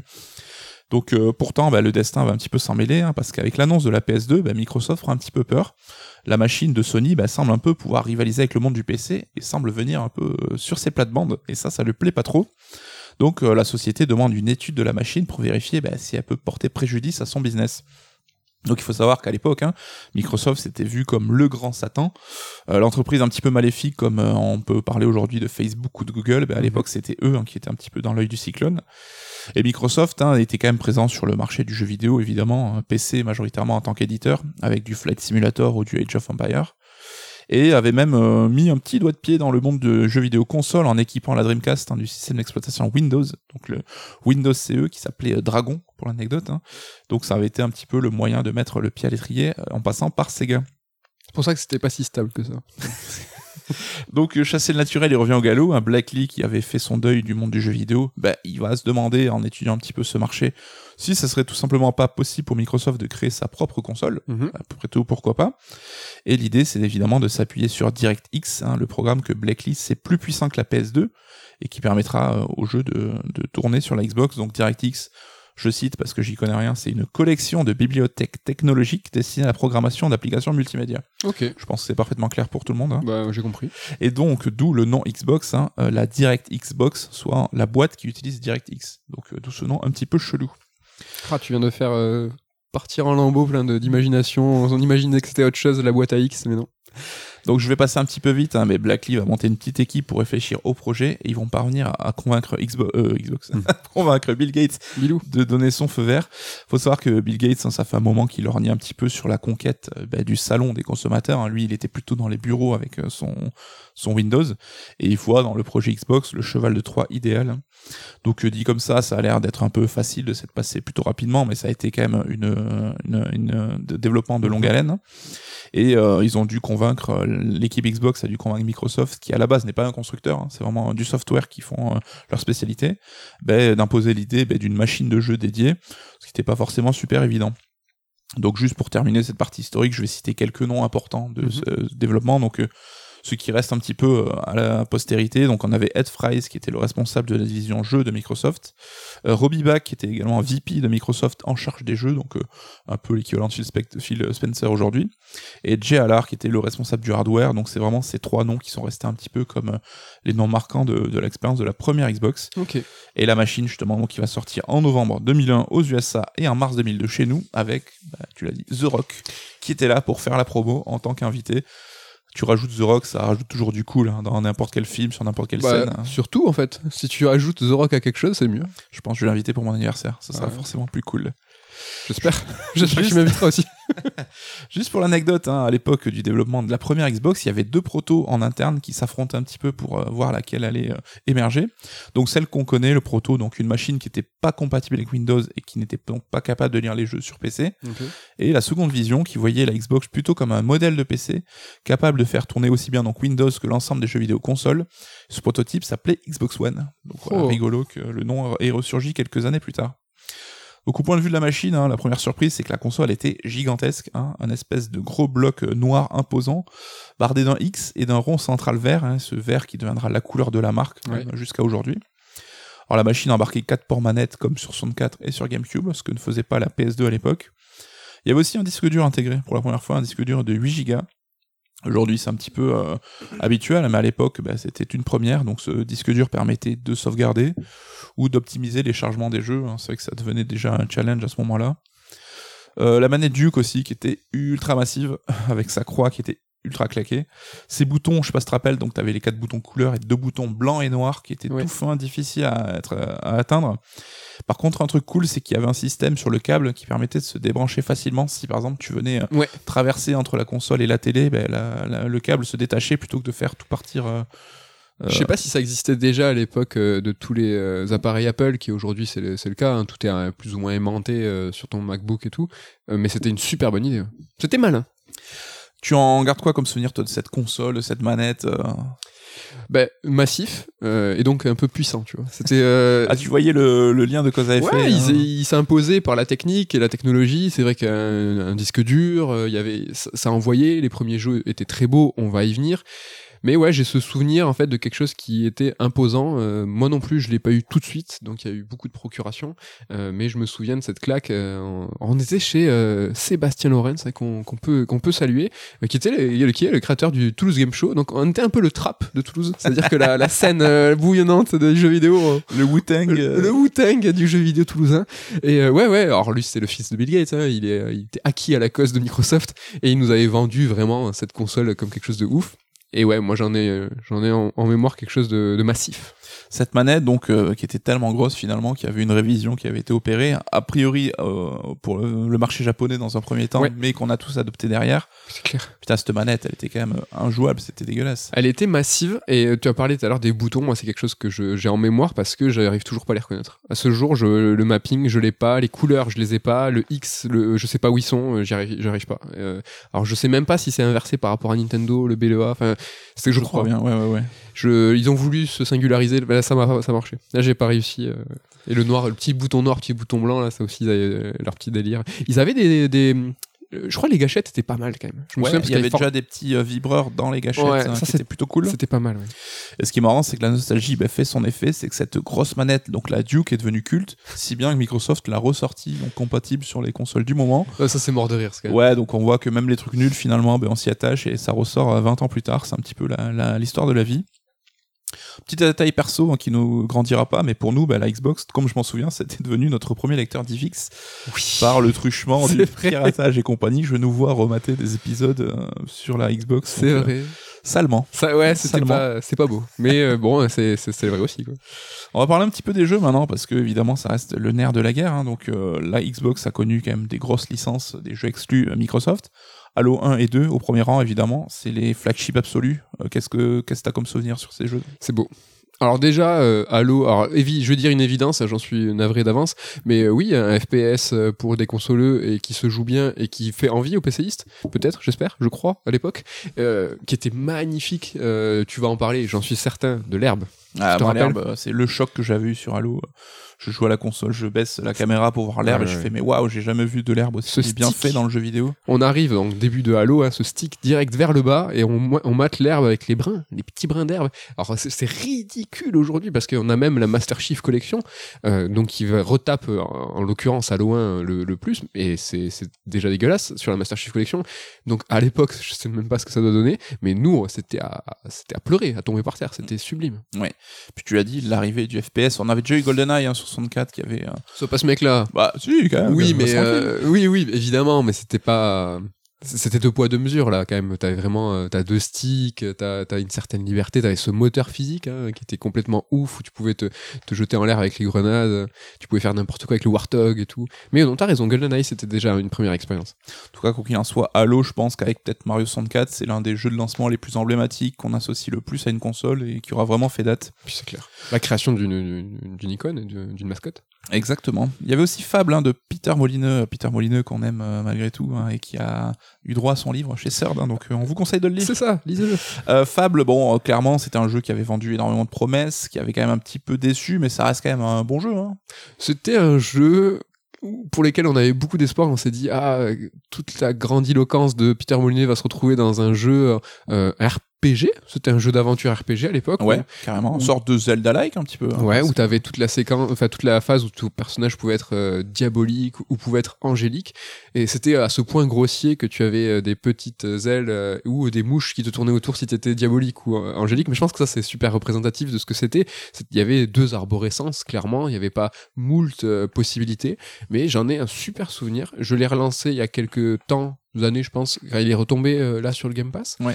Euh, c'est dur. Franchement aujourd'hui c'est dur. Euh, il y a les, son personnage avec ses grands pieds. Alors c'est pas du Kingdom Hearts c'est plus du Hobbit. Mais je sais pas moi j'y vois un charme. J'en ai Il y avait quand même une ambiance enchanteresse, hein, mais Oui, c'est vrai c'est que le- un truc qui avait surpris, c'était la durée de vie où on s'attendait à un RPG de 40 heures et finalement il faisait euh, 9-10 heures, je crois. Est-ce que c'était pas déjà, enfin c'était un peu moderne finalement? Mais tu as, as raison de parler, tu vois, d'un truc quelque chose, une, une fantaisie en- enchanteresse, c'était une ambiance, tu vois, un peu médiévale, mais vraiment fantaisie euh, naïf. Mm. Et ça faisait super plaisir, quoi. C'était pas, il y avait pas des dragons méchants. Ouais, euh, ça faisait du bien, quoi. Ouais, c'était cool. Franchement, c'est cool. Euh, de Munch aussi, donc euh, la suite de la saga Oddworld, on en a parlé dans un Red Alert, je sais plus lequel. Un jeu que Xbox avait shippé à PlayStation, hein, parce que c'était une licence associée à Sony, mais l'équipe de Oddworld Inhabitants avait du mal avec la PS2, donc qui était une console difficile à programmer, vous vous en souvenez. Et donc Microsoft a récupéré cet exclu-là qui euh, mettait en avant Munch, ce nouveau personnage. Euh, c'est pas un jeu qui a trop marqué, il avait Non. pas forcément fait grand bruit à l'époque. Hein. C'était la- l'apparition de la 3D dans la licence. Ouais, c'est vrai. Euh, c'était des jeux philosophie. Alors, on voit déjà, tu vois, euh, une- un lien de filiation avec une philosophie de jeu PC euh, qui se retrouve sur Xbox et qui se voit un petit peu, tu vois, euh, proposé aux consoleux comme nous. Donc euh, c'était chouette. Nous, c'était une proposition qu'on avait en plus. Et très très bon move de Microsoft de, reprendre euh, une mascotte qui n'était pas la sienne, de l'associer à la couleur verte. Très très très bon move aussi. Je sais pas si tu vas parler de DOA maintenant ou plus tard, mais tard. ah, mais très bon move aussi, on en reparlera, mais c'est ce, s'appropriation de quelque chose qui n'était pas eux, et se dire, euh, non, mais DOA ou et Munch là, et c'est du Microsoft. C'est le côté américain, ça. Je m'approprie les trucs, j'en fais mon truc à moi. Et je trouve ça malin parce que, enfin, moi, bah, à titre très personnel, je, je fais cette association, quoi. Alors là, j'en parle uniquement pour faire plaisir à Ken. Il y a aussi sur Xbox Blinks. Donc Ah oui. Blinks, alors un jeu développé par Artoon, un jeu Jap, donc c'était quoi? Une sorte de jeu de plateforme, mais qui mettait en scène une sorte de rewind. hein. Tu pouvais revenir dans le temps pour euh, genre un pont écroulé pour le reconstruire. Ouais. C'était une feature qui était mis en avant par le, le marketing et la communication en disant que c'était uniquement possible grâce au disque dur. Et euh, on a vu que c'était pas du tout le cas. Il a pris une sauce persa. fait comment Que dites-vous? Et donc Blinks, bah, qui est unanimement reconnu comme un jeu un peu claqué, mais j'ai l'impression qu'il tient à, Il à y a- cœur à Ken. donc, Certains, euh, certains euh, le, le portent dans leur cœur. euh, big up à Shambhala aussi, hein, Ouais. qui, je crois, l'a- l'a- l'aime beaucoup. Il vient d'arriver sur le Game Pass, si je dis pas de bêtises. Ouais, ouais, il est arrivé, euh, je l'ai- je l'ai faites-vous, téléchargé. euh, Faites-vous votre propre idée. Ouais, je l'ai pas lancé et vous savez à quel point moi j'aime hein, les platformers 3D de l'époque, un peu des collectibles et Je tout. veux à dire les jeux claqués. Non, non, non, arrête. Et euh, je sais, je- j'avoue, je l'ai pas lancé et je, il se traîne trop une répute. Mais il faut que, il Bah, que nous feras un retour sur Allez, peut-être. Peut-être. Euh, Xbox, bah, c'était aussi bah, l'arrivée de Rare, hein, qui était euh, transfuge de l'époque Nintendo 64, euh, racheté à coups de millions. Et bah, son arrivée sur, euh, sur, chez Microsoft, c'est de manière un petit peu timide, avec un remake de Conquer Live and Reloaded, donc remake du jeu Conquer 64, et Grabble by the Ghoulies, hein, Ouais. qui est un jeu un- gentiment horrifique, un petit peu cartoon, qui est pas resté dans les mémoires comme le meilleur jeu de Rare. Je sais pas si tu l'avais fait, toi. Non, mais Rare sur, euh, sur Microsoft et Xbox, moi c'est c'est aïe aïe aïe, aïe aïe aïe. euh, C'est occasion manquée sur occasion manquée. Ils viennent juste, on va le dire, un petit peu d'émerger avec Sea of Thieves, hein, mais ça a été oui. euh, 20 ans de, de vache maigre. hein, ouais. Mais top 3 euh, des studios qu'on regrette, moi je l'ai mis top 1 Rare parce que c'est ça, voilà, là ils reviennent un peu en force avec euh, une identité euh, cartoon, la force de Rare à l'époque, mais pff, ils ont signé, Microsoft avait signé la mort de Rare. C'est un sacré rise and fall, hein, comme on dit. ça. hein, Ça a été le, la chute. Euh, des exclus toujours avec Splinter Cell, évidemment. hein, je pense qu'un jeu il nous tient à cœur. Alors c'était une exclue temporaire. hein, il est bien sorti sur les autres machines après coup, Oui, mais association 100%. Alors là, moi je fais le pont avec le verre encore une à fois. le verre encore une fois. le verre des Google, donc des lunettes de vision thermique de Sam. Putain, moi c'est vraiment une claque que j'ai Ouais. pris sur la Xbox Ouais. et euh, c'est vraiment le jeu qui a failli me faire euh, vaciller pour investir dans la console. Quel jeu? Mais quel jeu Mais il était, il était beau. Mais franchement, il était beau. Il était, lui, lui, il portait en lui comme euh, Halo et Forza, on y arrive. C'était, tu vois, cette euh, prestance technique où tu te dis ça, ça casse la tête, ça peut pas tourner ailleurs. La gestion des ombres et des lumières pour évidemment se camoufler, se planquer. Mais c'était ouf. Franchement, c'était ouf. Alors que c'était un jeu qui se passait dans le noir et on voyait rien. Tu vois, finalement, tu te dis, ouais.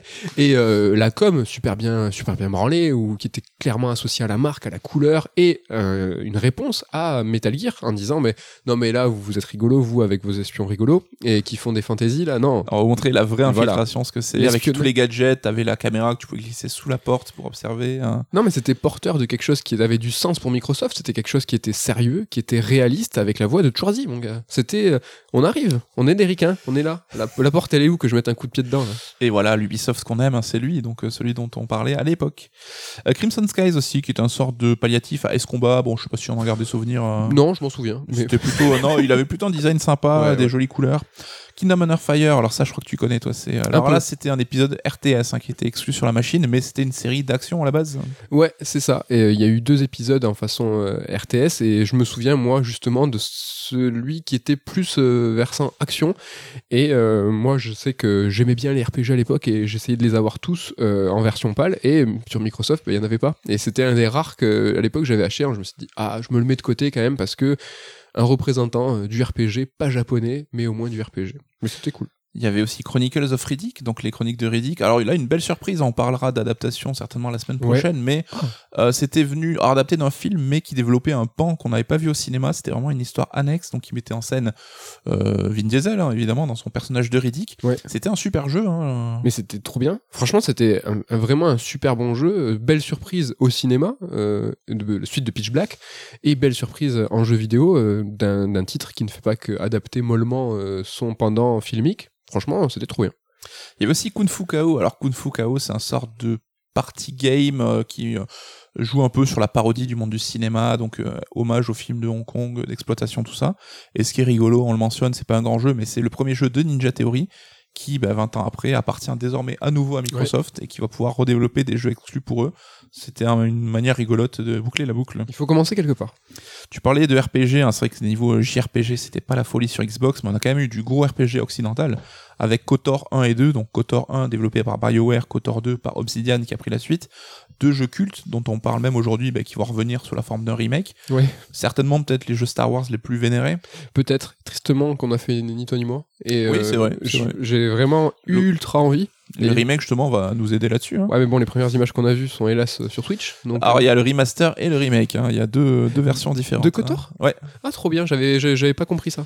Bah, la dernière conf PS4, EPS5 avec, euh, ça- elle a commencé par une cinématique d'un perso. euh, Ouais, ouais, mais j'ai j'ai flippé. Enfin, je pensais que c'était euh, juste des, des remasters. Et donc, ah, cool, tant mieux, parce que j'avais flippé un petit peu, moi, sur euh, ce côté euh, remaster de Kotor. J'ai fait, ah putain, mais en fait, ouais, ça va être dur à jouer. Ça va être, euh, c'est pas très joli. Mais bon, oui, évidemment, culte. En tout cas, bah, des, des histoires et donc des héros et des personnages qui sont restés euh, cultes au sein même de tout l'univers étendu Ouais. de Star Wars. hein. Ouais, donc, ouais. euh, on vous en dit pas plus si vous n'avez pas découvert le jeu, mais il y a des belles surprises à prévoir. On a pas trop de quoi spoiler en même temps. Moi, je sais. moi. Ah oui Euh, BioWare toujours avec Jade Empire, hein, qui était donc leur jeu Oui. qui, a- qui a suivi KOTOR, qui était parti dans un délire assez original, là aussi très euh, orientalisant, on va dire, Ça, euh, qui jouait sur le côté baston kung fu et tout aussi. Ouais, c'était cool. Tu pouvais choisir euh, ton, ton école, ton, ta voie de, de art martial. Le Naruto un peu du, du pouvais- RPG. Ouais, ouais, ça, franchement, c'était stylé, ça. C'est un jeu qui est un petit peu oublié, je trouve, mais qui était euh, qui est super, je pense. Ouais, ouais, franchement, ça, c'est très bon, très bon, très cool. La Xbox, tu l'as dit, qui a aussi fait le pont entre le PC et le monde de la console et qui a eu droit à, donc à des portages de jeux emblématiques hein, comme Morrowind, donc le Elder Scrolls numéro 3, donc avant Oblivion, avant Skyrim, et Half-Life 2 aussi, hein, le fleuron du PC. Donc euh, c'était l'occasion bah, pour les consoleux comme nous de découvrir ces monuments du, du jeu PC. Ouais, ça fait plaisir. Et donc il y avait aussi euh, l'Occident, mais aussi le Japon, donc avec euh, euh, des exclus arrachés à coups de dollars, on l'imagine, avec Ninja Gaiden, l'un des beat'em up les plus cultes, les Ouais. plus difficiles. hein. C'était un peu Dark Souls avant Dark Souls. Ça, c'était bien. C'était bien, c'était solide, c'était carré, c'était beau. Euh, Il y avait vraiment de quoi faire. Le premier boss qui te retournait la tête, tu faisais, ah, je comprends pas. Et ce qui est rigolo, c'est que le boss de fin était éclaté. Mais bon, ça, c'était un pied de nez, on va dire. Mais là, méga bon souvenir. Moi, c'est mon préféré de la trilogie, le premier. Ouais. Euh, Le 2 était aussi euh, très très bien. Le 2 était aussi Ouais, ouais, vraiment très très bien aussi. Mais ouais, lui, j'en ai une vraie nostalgie du premier. Ouais, et donc Team Ninja qui avait qui développait sur euh, sur Xbox avec Dead or Alive 3 qui devient du coup une exclue Microsoft. T'avais un truc à dire à ce sujet apparemment euh Sur Dead or Alive Ouais. Oui, bah, qu'ils ont, on associe, tu vois, peut-être la marque DOA alors que c'était préexistant sur Saturn, sur PlayStation et tout.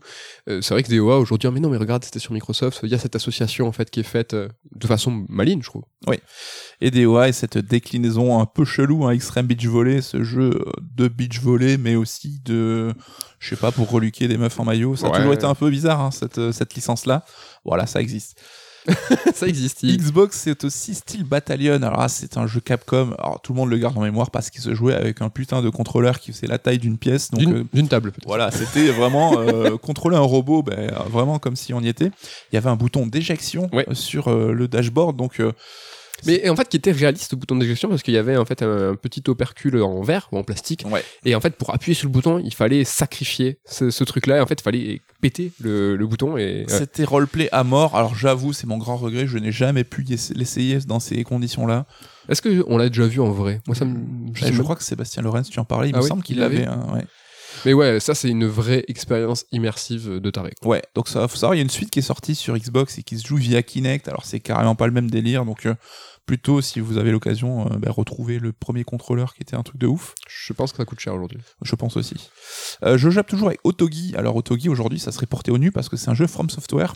Et il y a donc il y avait eu Otogi 1 et 2 sur Xbox. C'était Ouais. des jeux d'action qui étaient plutôt sympas, avec Alors, un design ouais. euh, plutôt cool avec le folklore un peu de toute la mythologie japonaise. Alors moi j'en ai un super souvenir parce que euh, j'avais été marqué par toute cette période euh, Onimusha, Way of the Samurai et euh, ça lisait les Musato Musashi, enfin les, les euh, la perle, Le traité des cinq roues. le traité des cinq roues, la pierre et le sabre. Le Ouais, la pierre le sable c'est cool, mais le traité des cinq roues, le lisez pas ça. Ça sert, à, d'intérêt. ça sert à rien sauf si vous faites du kendo. Mais bon, il y avait vraiment, nous on était dans un délire à l'époque, on lisait Vagabond, Takehiko Inoue et tout ça. Et il y avait Otogi, il y avait Genji à l'époque. C'était tout. Alors Genji c'était un peu plus tôt je crois ou un peu plus tard. Enfin c'était Genji, c'était sur PS3 si je dis pas de conneries. le 2 Ah non, Genji 2, je sais plus. Mais euh, du coup, il y avait tout ce délire et euh, ben, il y avait cet Otogi là et qui était pour le coup, il fallait y jouer sur Xbox et j'en ai des bons souvenirs. euh. Je me souvenais même pas que c'était le pre- un FromSo, tu vois.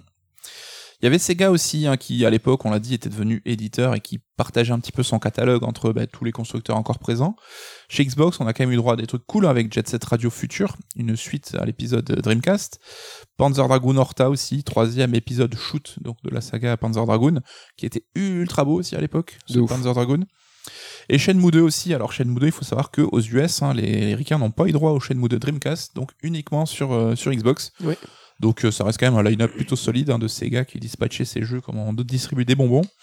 Mais il y avait pas le 1 hein, quand même, donc il fallait, fallait. euh, Ça restait pénible. Et euh, Xbox, c'était aussi des jeux de sport avec Top Spin, avec Amped. Alors Amped, je sais pas trop comment on prononce. Ouais. Des jeux de snow qui étaient trop ouf. Top Spin et Amped, c'était euh, des tueries à l'époque. C'était des tueries. C'était euh, vraiment, bah, c'était de la simu, hein, donc euh, il fallait, c'était bien précis et encore une fois, c'était euh, hyper beau, hyper hyper beau. Un petit mot quand tu parles de Sega et Microsoft euh, Xbox, j'ai l'impression qu'il y a une filiation spirituelle qu'il y a en- entre ces marques et, et Ken est un, en est un beau représentant dans la rédac de CERD. C'est que je sais pas, il y a, Ouais, il y a quand l'un est mort, l'autre a émergé. ouais. Voilà, il a fait le basculement. J'ai l'impression qu'il y, a un- il y a un héritage. hein, euh, Il y, a, il y a même après euh, peut-être aussi une culture de l'arcade, du score. Il y a des, il y a- il y a- tu vois, on a parlé de Ninja Gaiden. hein, C'était quand même quelque chose du pixel 3D précis, difficile. Je sais pas. Il y a un pont qui s'est fait, je pense. C'est peut-être pour ça que la rumeur qui voulait que Microsoft rachète Sega avait tant fait jaser, parce que je pense que ça faisait peut-être plaisir à certaines, certains Ouais. fans. Ça serait cool. Euh, Project Gotham Racing, un jeu de course sur Xbox. Alors c'est fait par Bizarre Creations, ce qui avait fait MSR sur Ouais. Dreamcast. Là aussi une filiation directe. Hein. Clairement. PGR euh, qui était une tuerie aussi, avec ce système de kudos qui te félicitait quand tu faisais des trucs un peu cool. Ouais. Sur PGR avait été euh, largement assoupli et plus sur MSR c'était très très très très vénère. hein. C'est-à-dire que tu tout, tu ratais ton virage, tu perdais des coups d'os et euh, c'était euh, c'était chaud, c'était plaisant, ça faisait plaisir d'avoir quelque chose d'aussi exigeant, aussi une réponse à Gran Turismo. Mm. Et ouais, bah, après les suites sur Xbox c'était mortel. PGR Project Gotham Racing, j'ai trouvé toujours ce nom un peu chelou. hein. Ah ouais Ouais, ça faisait nom de proto, je trouve. hein. Ouais c'est vrai. Bizarre. Bah, ouais ouais. On avait aussi Midtown Madness 3, donc là, Ouais. une licence Microsoft euh, très très connue. Et Forza Motorsport, le, le début de la grande saga de course automobile. Je te laisse en dire deux mots, c'est en rayon. La branlée. La branlée, euh, là, je me souviens pareil, on était chez Seb, euh, il, met, il, il met Forza, il me donne la manette, et la claque d'un graphique, euh, un re- le renouveau de Gran Turismo plus beau, plus stylé, plus propre, et surtout cette manette. Là, pour le coup, vraiment, tout à l'heure, on parlait de ces gâchettes, de ces vibrations, et d'avoir en fait euh, cette approche au virage où ça vibre. Tu, tu sens vraiment les transferts de masse. Moi, je, ce Forza 1, j'en ai- j'ai pris une claque et, le, et, et un seum, un seum de pas pouvoir l'avoir, de pas pouvoir y jouer. Vraiment, il y avait. Il y avait le début de quelque chose. Tu voyais Forza tourner, tu te dis là, il y a un truc, il y a un truc qui se passe. Là, c'était le concurrent de Gran Turismo et qui donnera donc une deuxième branche avec les Forza Horizon qui sont aujourd'hui bah, des tueries et euh, là aussi l'un des gros gros des grosses licences de Microsoft. Horizon à tel point qu'il est aujourd'hui inspirant. Je sais pas si vous avez pu jouer à Riders Republic. Ouais, Ubisoft, je pense qu'ils ont joué à Forza Horizon. Bah, on parlait d'Ubisoft Suiveur, hein, donc euh, qui, qui suit un petit peu les modes. Alors là, j'en parle aussi, je connais pas du tout ce jeu, mais c'est Rally Sport Challenge. Apparemment, il te tient à cœur à toi et à Ken Ouais, aussi. hein, donc ouais. euh, deux épisodes sur Xbox. Ouais. Un jeu de rallye, j'imagine. Un jeu de rallye, un jeu de rallye, et genre le souvenir que j'en avais, c'était que c'était beau et que ça allait vite, en fait. Et surtout Rally Sport Challenge 2.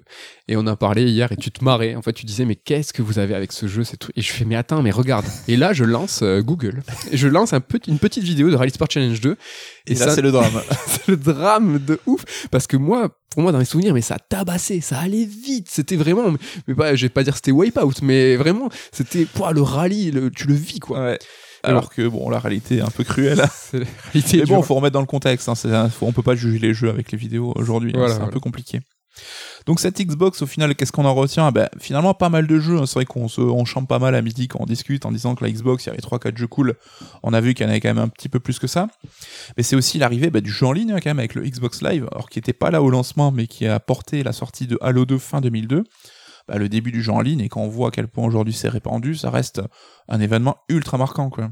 Bah ouais mais qui était euh, alors, toujours pareil à travers notre prisme à nous quelque chose qui était complètement inconnu c'est que nous on est là avec nos petites consoles alors oui on a eu la Dreamcast nous on a eu on a Fantasy Star Online. on a euh, Fantasy Star. Online on a branché notre prise euh, téléphone on a payé à la minute On a fait internet payer nos parents surtout. c'est ça mais ouais c'était un nouveau Un monde, Enfin, un, nouveau monde. nouveau, quoi. Et un monde nouveau à plusieurs titres, que ça soit le jeu en live et que ça soit c'est toutes ces licences qui nous étaient inconnues. Tu as parlé de Morrowind tout à l'heure, c'est tout ça qui était devenu accessible. Et je pense que c'est aussi ça qu'on retient, quoi. Enfin, en tout cas pour nous. Et le Xbox Live, faut quand même louer la qualité du service qui, dès le départ, avait proposé des options et des features qui ont été euh, super appréciés par la communauté et qui reste un pionnier aujourd'hui. C'est vrai qu'on en parle plus trop, on parle du Game Pass et tout, mais le Xbox Live reste un abonnement à part qui mo- mobilise beaucoup d'abonnés aujourd'hui chez Microsoft. Ce qui est important, c'est la stabilité, euh, la propreté. On n'a pas parlé tout à l'heure, euh, tu parlais de ce gros X, de cette couleur de vert, couleur de verte, pardon. Mais ce dashboard, ce, c'est- on parle du X, du Y aujourd'hui, c'était des termes qu'on n'utilisait pas à l'époque. Mais euh, un menu, Ouais. t'allumes ta console, t'as ce gros, ce gros X et tout, vous avez vu ce bruitage à la bouche. Et en fait, t'avais un menu, tu pouvais naviguer et tout. Et euh, l'héritage de Microsoft va le porter, ça, de ces. euh, de ces putain, j'ai j'ai bouffé le nom, c'est pas un dashboard, comment tu dis là, le menu tu sais, Si, que- un dashboard. c'est dashboard Ouais, ouais, ouais. qui va être en fait renouvelé tous les ans. Et ça, Microsoft, c'est quelque chose qui est important pour eux. Ils ont toujours été pionniers là où euh, Sony, avec sa crossbar, euh, a fait le taf parce qu'on s'y habitué. Ouais, c'est ça. Mais aujourd'hui, la PS5, euh, c'est propre. je pense qu'on peut dire merci à Microsoft. Xbox, bah, c'est aussi le retour d'un constructeur occidental dans la mêlée du combat des, des consoles. Hein. Atari, machin, ils ont tous péri au Ouais, combat et on avait droit à un triumvirat uniquement japonais. Et comme on l'a dit, bah, la mort de Sega a entraîné l'émergence d'un troisième acteur, Microsoft.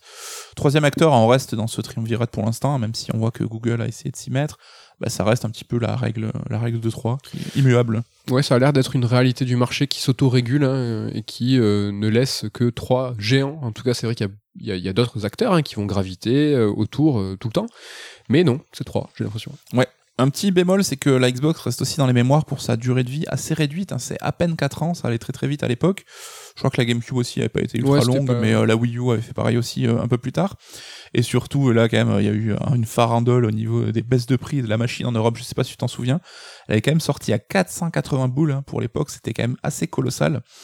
Et elle a vu ben, son prix baisser à 300 balles à, à peine un mois et demi plus tard. Donc euh, quasiment divisé par deux. C'est un truc de ouf. Mais qu'est-ce qu'on disait tout à l'heure sur le lancement Un lancement raté, tout de suite ils se sont dit, attends, ça, Ils ont essayé quand même hein, de, de ça rattraper. foire, mais c'est euh, le prix qui est fracassé en deux. Rappelez-vous la PS3 aussi, ça foire. Le, le prix qui est fracassé. Non, c'est quand ça prend pas, ça prend pas. Et alors Microsoft avait quand même proposé d'offrir plein de jeux en compensation de ceux qui avaient payé la machine plein pot. Un mois et demi avant quand même, c'était la moindre des choses. Et il faut savoir qu'un an après sa sortie, ben, on pouvait trouver la console à 200 balles. Donc euh, c'est quand même un truc de ouf. Je pense que on voit que déjà Microsoft avait les reins solides pour se permettre Ouais. ce genre de choses. Mais je pense qu'on verra plus euh, quelque chose comme ça, un équivalent. Ça me paraît un peu un peu ouf. Et au final, ben, la machine s'est quand même euh, vendue correctement, hein, plus de 24 millions d'exemplaires devant la GameCube quand même. hein. ça reste euh, bah, une belle performance hein, pour un nouveau venu. Ou alors c'est Nintendo qui a carrément contre-performé. À Ouais, voir je pense si qu'on est là. euh, verre à moitié vide ou à moitié plein. Donc euh, voilà, cette Xbox euh, qui restera une machine un petit peu à part, hein, les débuts d'un géant qui pourra, qui aura eu l'occasion après de, de poursuivre son aventure. Eh ben, à vous de nous dire si vous avez des souvenirs de cette machine. Et, et moi, moi, je vais vous dire un secret. Je vais vous dire. Au début de la chronique, il me dit ah moi j'ai si on en si on a le temps, si on en veut encore, si le public est là, et moi j'en demande encore. Allez, balance-moi la fin Ah, de ta J'avais chronique. une dernière Allez. petite, mais là on est déjà à 1h15, Allez. hein, on essaye d'avoir des émissions un peu plus Je suis courtes. sûr qu'ils vont être contents d'avoir. Allez, 5 Allez, minutes. très très vite. Donc, euh, bah, 20 ans de la Xbox première du nom, certes, mais les 20 ans de la marque Microsoft au global. Donc, Ouais. c'était l'occasion de faire un petit regard rapide hein, sur l'ensemble des machines qui ont suivi. Euh, donc, on a eu la Xbox 360 après la première Xbox, qui a quand même euh, trouvé la bonne formule, hein, qui était une console très appréciée, qui s'est très très bien vendue, qui était sortie un an avant la PS3, une manière un petit peu euh, sauvageonne de prendre les devants. Ça s'appelle un undercut. Exactement. Donc avec Gears of War qui devient le nouveau flagship, donc le porte-étendard de la machine au détriment de Halo. Halo 3, ça restera un gros jeu, mais déjà techniquement, on était moins dans la claque graphique. Euh, la Xbox 360 qui était aussi la console des jeux en lead, hein, on se rappelle tous de Bayonetta avec la version Xbox qui éclatait la version PS3. Et la 3.6, ça reste aussi le fameux Ring of Death, Ouais. donc euh, les machines qui, euh, qui serraient comme des moteurs de voiture, mais des machines qui cessaient de fonctionner avec un taux de panne colossal. J'ai l'impression que, étrangement, ça leur a pas tant porté préjudice et qu'on a un petit peu oublié, alors que ça reste un phénomène de, de, de, de casse euh, Je pense c'est historique. énorme. Ouais, on est au niveau du Joy-Con d'aujourd'hui, mais encore plus pénalisant parce Sauf que que tu une pouvais même plus jouer à ta console, quoi. Tu l'as dit tout à l'heure, c'est que Microsoft avait les reins. Je pense que ça aurait plié pas mal de constructeurs, pas mal d'entreprises qui auraient pas pu assumer derrière. Là, euh, bah, ils ont dit OK, on s'est raté euh, sur le design, euh, on repart. Et ouais, ouais, donc heureusement que Microsoft avait euh, son portefeuille qui est limité. Tu parlais tout à l'heure, euh, à l'instant de la 360 qui était la console lead et tous les jeux tiers, euh, si t'avais le choix, tu le prenais sur la 360. Euh, Ken va nous en vouloir si on dit pas que sur la Xbox avait vraiment aussi, tu sais, les versions. Les meilleures versions Voilà. des jeux multi-supports, hein, donc on Voilà. parle de Splinter Cell, hein, qui a eu droit à sa déclinaison GameCube et PS2.